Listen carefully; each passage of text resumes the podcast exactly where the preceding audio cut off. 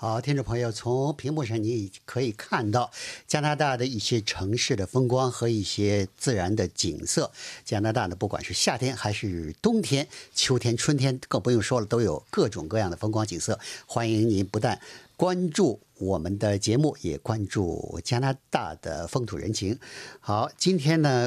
欢迎您浏览加广州文台的周末网络广播节目。我是方华，与我一起在播音室的有本台的黎黎、吴威和沈二。欢迎各位关注我们的网站 www.dot.rcinet.dot.ca，还有我们的 Facebook 加拿大国际广播中文频道。在每周五北美东部时间上午九点半，我们会有脸书直播 Facebook Live。那如果你想在呃安卓和苹果商店这个了解我们加拿大正在发生的事情，那么请下载加拿大国际广播的 App。你只要在安卓和苹果商店里搜索“加拿大国际广播”的关键词，你就能很方便的找到我们的中文 app。嗯，这个 app 推出以后会不会呃经常需要的更新呢？呃，不需要更新，它这个更新是自动的，就是你只要下载一次，它如果有更新的话，它后台会自动进自动的给你对给你更新，不需要这么麻烦。那还是很方便的。对。好，这个星期呢，我们要呃，今天的广播节目呢，我们要从这个星期的我们的一些报道中给您选播几篇呃主要的报道。一个题目呢是养猪场，加拿大的是养猪业是很发达，那么养猪场呢都是大机械化的生产，最怕的就是猪瘟。现在呢就是担心的是，当然也有不同种类的猪瘟，现在是非洲猪瘟呢，就是加拿大比较担心。这非洲猪瘟呢，不久之前。攻陷了中国大陆的养猪业，所以中国大陆出现了猪肉荒。实际上是从去年，就是从二零一八年的八月一号，在中国沈阳发现了第一例猪瘟，从那以后。就是你就如果从地图上看的话，你就看它一直在蔓延。现在就是说，从南在柬埔寨、老挝这些国家，北边韩国、日本，就是很多国。现在就是亚洲有十个国家已经出现了猪瘟，当然还有俄罗斯，就是俄罗斯出现的比中国更早。像在中国呢，就造成是就是有些那个我看这些数字都不一样啊，有的是说像中国已经就是呃有百分之四十八，几乎是几乎是。将近一半的生猪已经被宰杀销毁，还有的是说这个这个猪肉涨价的幅度有说百分之四十八九的，有说那个最近的就是是这个星期那个前驻华大使赵普说，他得到的数字是上涨了百分之七十的，就是在这种情况下，那是至少。那是智商，在这种情况下，就是虽然说加拿大现在呢还是零病例，但是呢，加拿大就是越来越担心。那么政府也好，呃，农业部、呃，贸易部，还有就是这些呃生猪的。加肉肉猪肉的加工啊，生产的这些行业都非常紧张。这个担心的主要，所以我就体会到这个往年这个从比如国际旅行回来填海关的报表的时候，他总要问你有没有去最近去过农场，有没有携带那个呃肉类产品进来，特别是生的肉类产品进来。所以这个以前觉得这是例行公事的，太太繁琐了。实际还真有必要，要防止这种疫情进入加拿大的话，那么海关这个关口是很重要的一个。保一个保护现在养猪场就是，他现在他害怕猪瘟，他觉得就是第一大威胁就是这些从有猪瘟的国家来的旅客。那么这些旅客一般来说，他会有的时候他会在箱子里面夹带产品，中国来的我们都知道，比方说香肠、腊肉，或者是这这一类的，或者是腌肉。这些肉呢，因为它。嗯，没有经过高温。一般来说，猪瘟的病毒要就是至少要百分至少要七十摄氏度的温度，半个小时才能把猪瘟的病毒对才能把病猪瘟的病毒杀死。那么，所有这些猪肉制品呢，通常它都是没有经过高温的。所以，只要有人带的这个猪肉制品里面有猪瘟的病毒，人吃了没关系，它不会传染给人，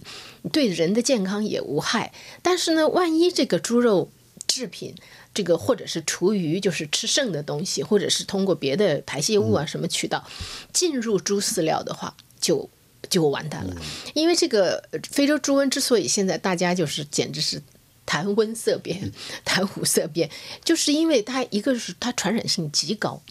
而且基本上就是这个养猪场有一头得了，基本上死亡，如果是急性感染的话，死亡率百分之百，而且呢没有疫苗，也没有有效的药物。那加拿大呢，又是一个就像你说是猪肉生产大国，它是全世界第七大呃，猪肉生产国，可是是加拿全世界第三大猪肉出口国。这是因为可能我们平常你要就是你看加拿大人，实际上他的饮食结构里面猪肉占的并不多。呃，加拿大人喜欢吃牛肉。对他喜欢吃牛肉，而且鸡肉也比较受欢迎。猪肉呢，这个我估计猪肉的这个呃，被在加拿大人口群体里边受欢迎的程度，因为就华人移民来了嘛，还增大了一点。过去还真是呃，真是只属于小众的食品，但是在中国就不一样，中国那是猪肉消费大国。那，加拿大呢正好是猪肉出口大国，它百分之七十的猪肉供出口。这种情况下，如果猪瘟病毒进入养猪场的话，那个损失就大了，就非常大。我不知道你记不记得，在那个二零一五年的时候，阿尔伯塔省有养有那个养牛场发现那个疯牛病，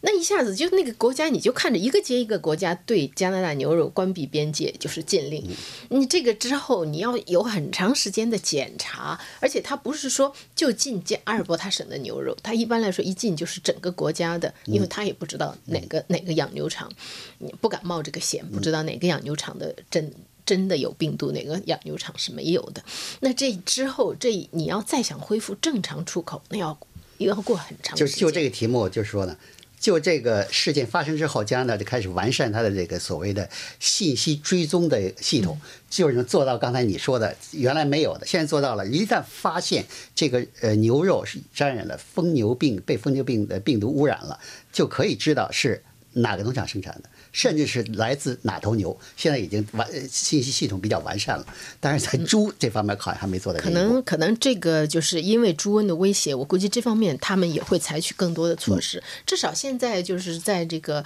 在这个行业里面吧，一个就是说加强呃加强卫生啊、检疫啊这方面的，而且加强这些知识关于非洲猪瘟的知识的普及，对于养猪场来说。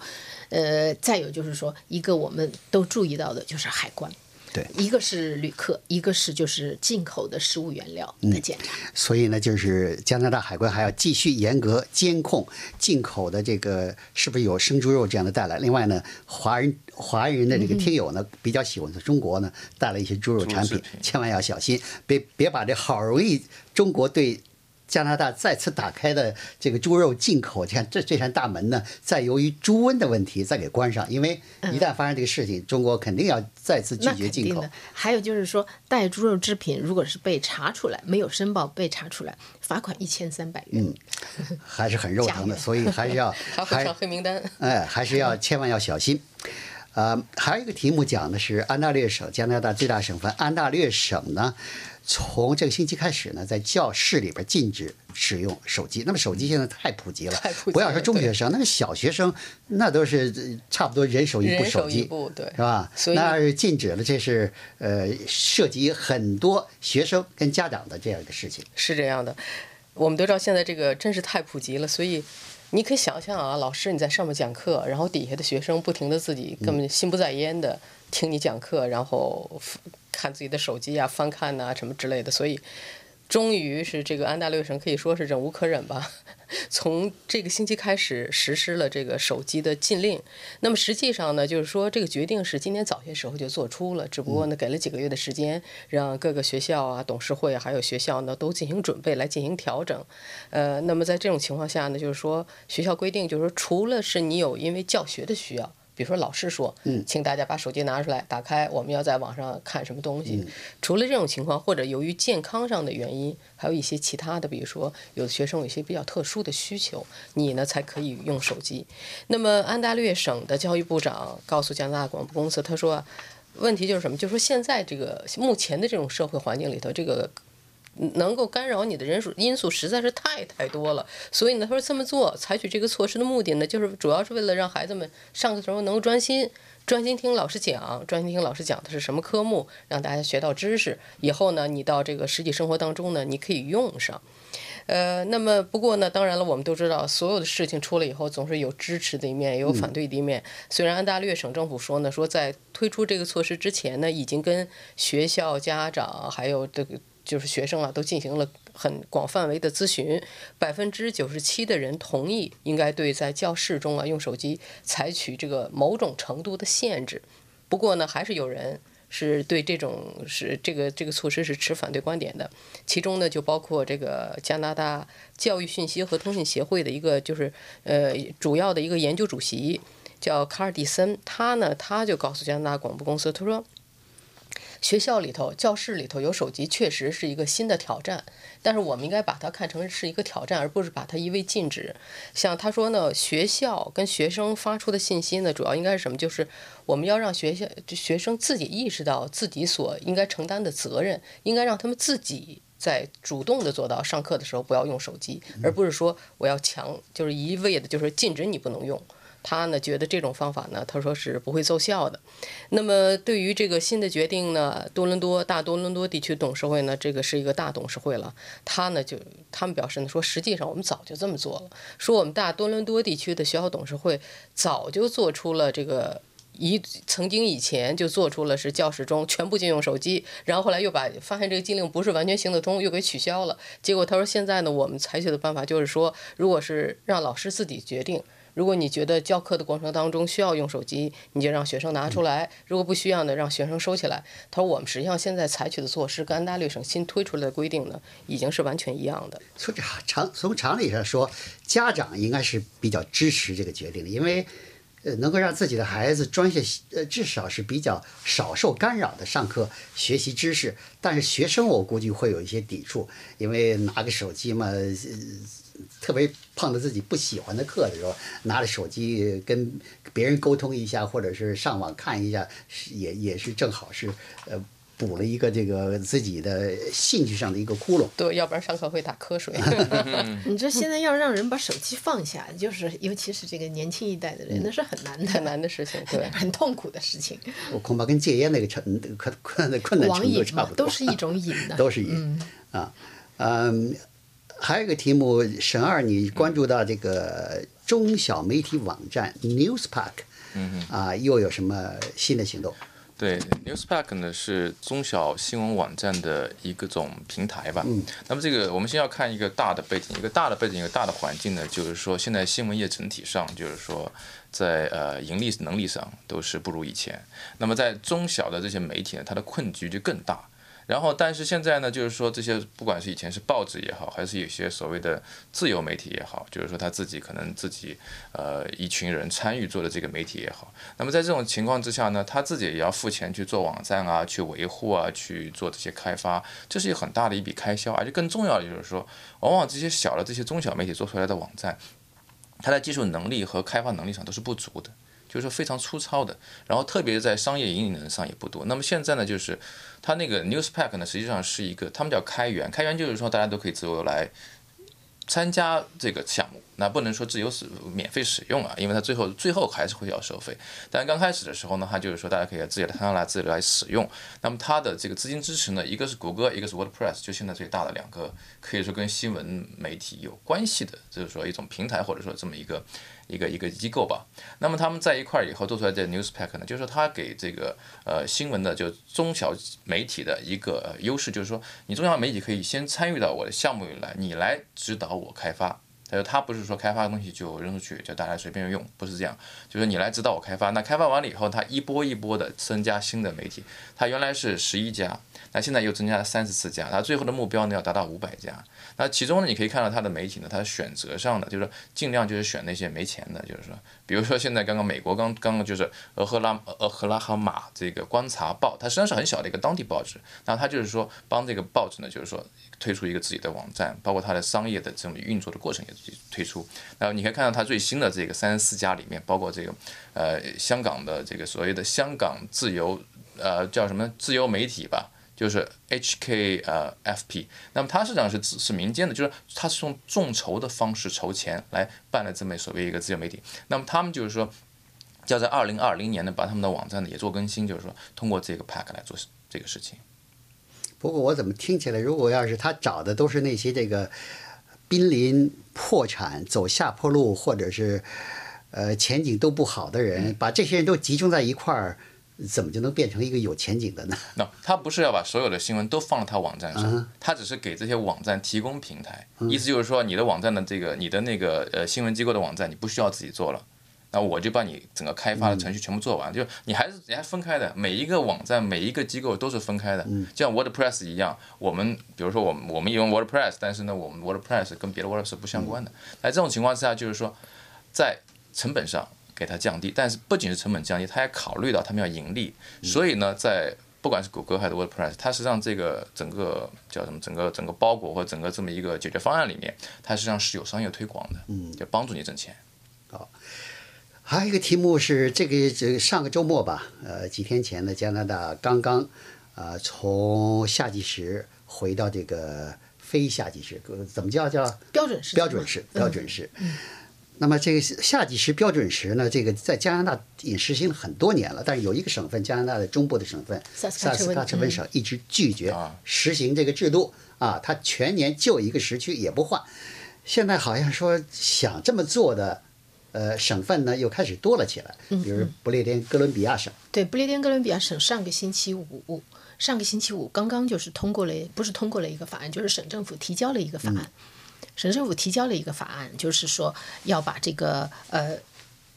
夏时制全年就是永久性的实行夏时制，这样做的一个一方面，他得到了民众的支持，百分之他在这个之前征求公众意见的时候，百分之九十三的魁 BC 省人都同意这样做。那么我是非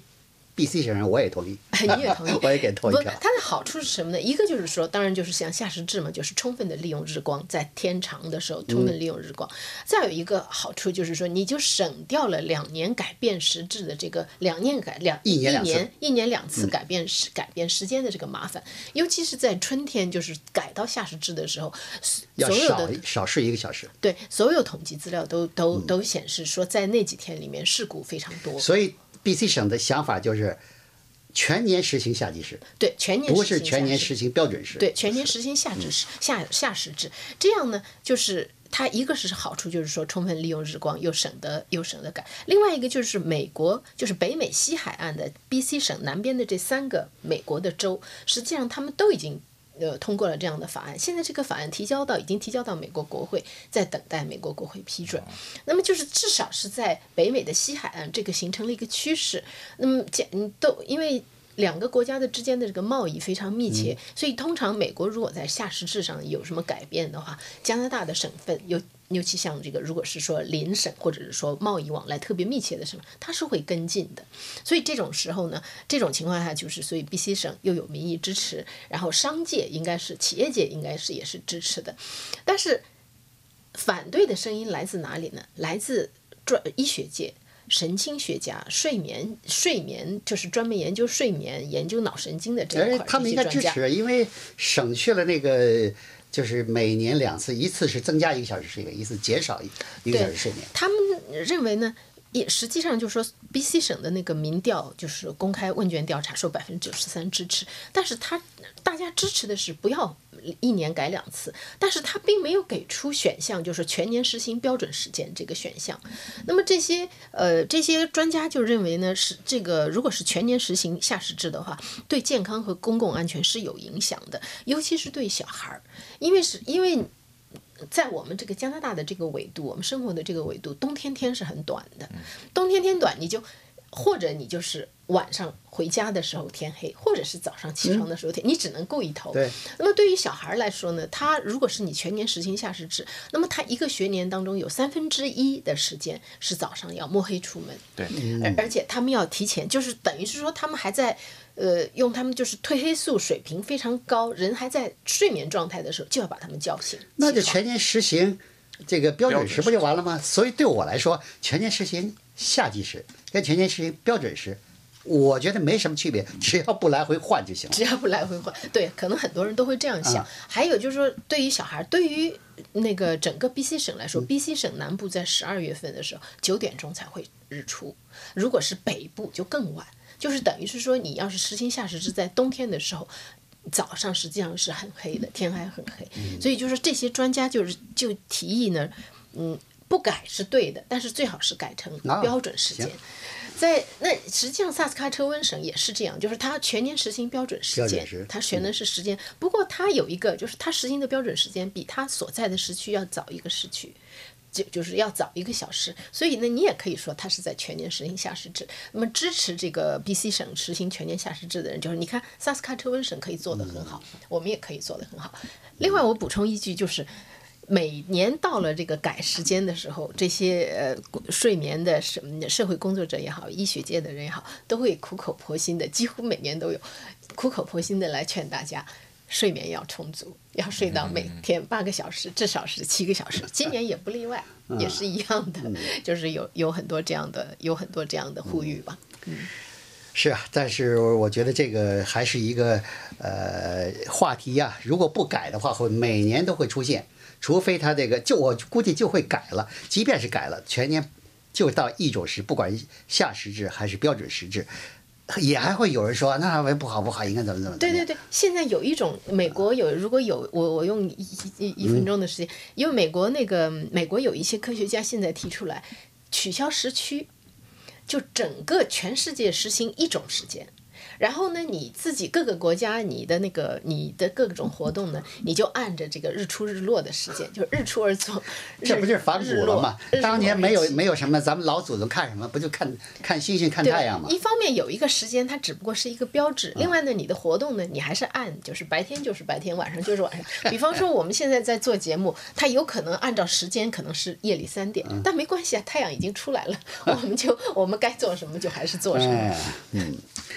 好，还有一个题目讲的是这个，为了减少环境是方面的浪费啊，加拿大人好像对二手货的比较这个关注啊，比较喜欢起来。对，是这样。魁北克大学的蒙特利尔分校叫 UCAM 做了一项研究，刚刚公布。那么这项研究发现呢，在二零一八年的时候。加拿大全国的二手货交易已经占到国内生产总值的百分之一点二三，总值呢达到二百七十三亿加元。那么有关专家说呢，加拿大人百分之八十都会参与这个二手货交易，就是有的时候卖东西，有的时候买东西，在这个二手货的平台上面。那么去年平均就是这些人每人买和卖多达二八十二种不同各种各样的。我不知道这算没算那个所谓的 garage sale，就是车库销售。要把这算上，那加拿大人参加的比例肯定更多。对，是这。这样的应该要算吧，我觉得。对，应该是他说的是说的是说商店二手的商店。对，呃就还有网上比较容易统计的那个 garage sale，你不太容易统计，是不是？然后那个他呢，就是这个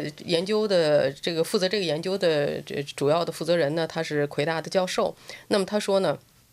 这是一个非常有意思的社会现象。以前的时候啊，大家想这个买旧货呀，或者卖旧货的人，可能都是觉得这些人缺钱了，他买不起新的，所以他去买旧的。他说，但是实际上呢，并不是这样。根据他的调查，百分之三十五经常进行二手货交易的人，实际上他们每年的这个收入啊，是超过八万加元的。所以在加拿大算相当于是就是收入相当不错的群体，是环保意识对起了作用。主要对他说的呢，说主要就是现在的环保意识呢，就是不断加强，所以社会呢开始越来越意识到，为了保持环境，你必须减少浪费。那么多花了那么多的能量制造出来的产品，你用了不那个什么的话，你就扔了就。这不是对环境啊，对能源都是有浪费嘛？所以就是现在呢，二手货的交易就越来越来越活跃。那么除此之外呢，除了私人在进行的一些大的品牌啊，包括法国的一个很大的一个这个呃协商叫阿拉姆，还有包括宜家等等这些大商店里头都设立了这个二手货的柜台。呃，比如说那协商呢，他鼓励大家，你这个鞋不不喜欢了。但是还能穿，你拿回来，我们呢送到工厂去重新给它翻修一下，给它重新修了一下，重新清洁，然后呢再到商店里来卖。同样的鞋呢就减了一半价。那么宜家呢也是，你如果有些旧的东西，宜家的东西家具用了一年两年不喜欢了，你想换，你退回宜家，然后呢宜家给你这个商店的 credit，你可以买别的东西。他们呢把这些旧货呢也拿出来卖，也当然也减价，所以还挺受欢迎。我觉得这方面一个例子最最明显的例子就是那个。呃呃，那结婚的礼服啊，结婚礼服穿一次，不但就穿一次，而且这还不是穿一天呢，就穿那个几个小时，因为他这个新娘要换好几次衣服。对，结婚礼服好像就是在几个小时之内照完相，然后一穿完了以后，哎，就不再穿了，那是真是这个非非常浪费，而且是很贵的，要花那个不少钱去买。所以如果能够，比如说。再次利用应该是很对，呃，不但是省了这个省了消费者的钱，而且也是促进环保。对，现在呢，根据统计呢，就是二手货交易最活跃的省份加拿大呢是阿尔伯达省，百分之九十二的人。经常的进行这些二手货交易。其次呢是不列颠哥伦比亚省是百分之八十五，安大略省呢是百是百分之八十三，那么最低的就是魁北克省，魁北克省的这个比例只有百分之就是六十三，呃，就是说相对来说呢，魁北克人似乎对二手货的交易呢还不像西部省份那样那么那么感冒。那么大家这个二手货交易最多的一个类别就是衣服，衣服差不多占到百分之三十。其次呢是一些娱乐性的物品，占到百分之十三，还有婴儿物品呐、家具等等，都是在二手货交易的这个范畴之内。我觉得这互联网的发达也促也帮助了二手货对很容易的销售，因为你可以很容易的把它信息放在网上，对需要的人也可以在很容易在网上找到，对吧？对然后再加上现在的快递这么发达，所以对于哪怕不在一个城市，二手货的买卖都是变成很很方便的事情。所以是从环保啊，或者是省钱来说呢，二手货确实是一个呃会继应该是继续兴旺下去的这样一个市场。以上是我们加拿大国际广广播电台一周的节目中为您选播的几篇报道。今天的节目就到这里，谢谢您的收听。欢迎各位发表评论和看法，我们的电子信箱是 china at r c i n e t dot c a。我们的新浪微博加拿大国际广播中文。祝您健康愉快，我们下次见。